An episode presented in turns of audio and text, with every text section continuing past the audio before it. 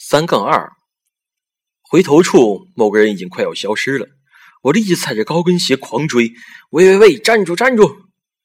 他的心情似乎很不好，眉头攒在一起，在过往车灯忽明忽暗的映照下，显得几分凌厉。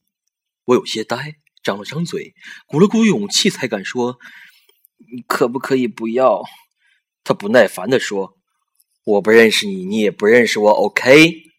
我赶紧点头：“OK，OK。”他盯着我不吭声，我反应过来，立即沉默的远离他，迅速向地铁站的方向飘去。身后传来若有若无的声音：“加班过九点，的士费用报销。”我醍醐灌顶，立即回头笑说：“谢。”看他瞪着我，又立即转过头，板着脸孔，专心找计程车。我不认识，不认识，我们不认识。回到家里，麻辣烫的头像亮着，我立即诉苦：“我惨了，被公司里的一个人逮住小辫子了。”什么事情？我支支吾吾说不出来。毕竟改简历的主意是他出的，所有伪证也是他找的。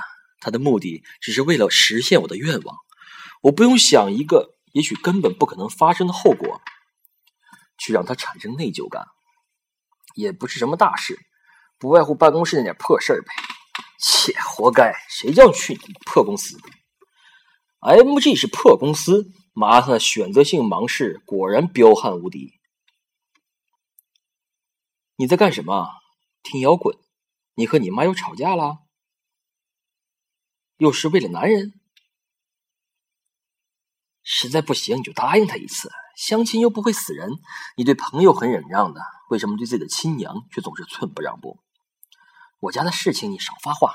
我有没有问过你究竟为什么去那家破公司做虾兵烂蟹将？我有没有问过你暗恋的人叫什么名字、做什么工作、长什么样、身高有没有一米八零？在麻辣烫的机关炮下，我彻底投降。好了好了好了，我错了。我的事情不是不肯告诉他，而是不敢告诉他。他的脾气难以琢磨，万一撵他小宇宙突然爆发，冲到宋毅面前一拍桌子，掀起对方衣领，怒吼道。我家小妹看中你了，你到底从是不从？撂个话，那我直接买块豆腐撞死算了。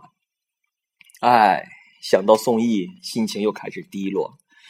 为什么美丽动人、知性美婉约美的一面，总是落不到眼里？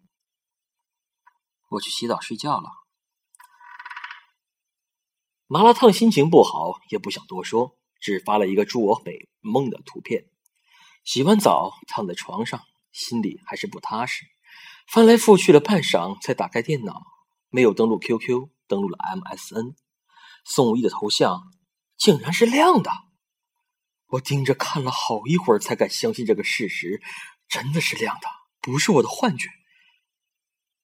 许加速，头发晕，手发抖，颤颤巍巍打了个你好，觉得很怪，删除。想了想，又打了个你好。再删除，最后发了一个笑脸过去，屏住呼吸等待。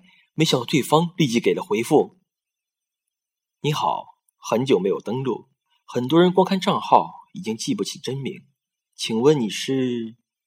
啊！我从椅子上跳起，举着双手，一边大叫，一边绕着屋子狂奔一圈。我是一个萝卜啊，萝萝萝萝萝萝萝萝萝萝萝萝萝。罗生还没完，突然反应过来，现在不是激动的时刻，又立即坐回桌前，深呼了口气，着手打字，好半天才终于敲出一句完整的话：“我也是清华经管的，比你低两届。我和袁大头的女朋友，他现在老婆很熟。实际上，我和他只是住在一层楼而已，彼此知道对方而已。”我盯着这个笑脸的问号，研究了好一会儿。宋毅发的。看不出这个符号背后的含义，不过他应该不排斥和我说话吧？